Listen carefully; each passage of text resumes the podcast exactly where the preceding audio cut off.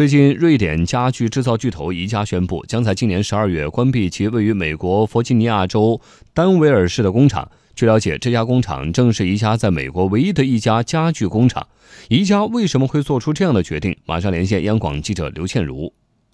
好的，主持人。即将在今年年底关闭的宜家家居美国工厂，主要生产的是在美国和加拿大销售的木质柜架和储藏柜等产品。这家工厂在2008年开业，曾经收到了大约380万美元的州政府和地方补贴，并以每年一美元的价格租下了大约38万平方米的土地。今年年初，宜家更是用一美元的价格将这片土地买了下来。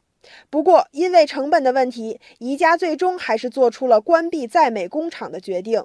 目前，美国原材料价格持续上涨，已经高出了欧洲原材料的价格。按照计划，在关闭了位于美国的工厂后，宜家会把生产线转移回欧洲，生产成本也将随之下降百分之七十。与此同时，这座工厂的关闭对于美国丹维尔市产生了巨大的影响。一位当地的官员说：“宜家工厂的关闭将导致当地每年损失大约五十万美元的税收。”丹维尔市的前市长也说，在开业十多年的时间里，丹维尔市从宜家赚到的钱比他们在宜家所花的钱还要多。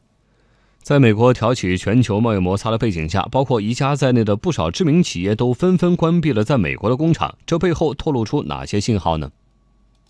在不少业内人士看来，在全球家具龙头企业宜家关闭美国唯一工厂的背后，是美国制造业的衰退。我们都知道，特朗普政府正在推动美国制造业的发展，然而这一效果并不明显。相反，有不少知名企业都纷纷在美国撤资并关闭了工厂。除了刚刚提到的宜家之外，哈雷摩托已经选择生产线外迁，通用汽车也选择关停了俄亥俄州的工厂。科尔尼咨询公司最新的研究显示，美国的制造业增长仍然落后于亚洲的国家和地区，而特朗普政府的关税创造了适得其反的效果。具体来看，美国挑起的全球贸易摩擦导致美国制造业连续两个季度下滑。本周二，美联储还表示，尽管美国六月份的制造业出现了增长，但是今年第二季度美国的制造业整体同比下滑百分之二点二，工业总产出也同比下滑百分之一点二。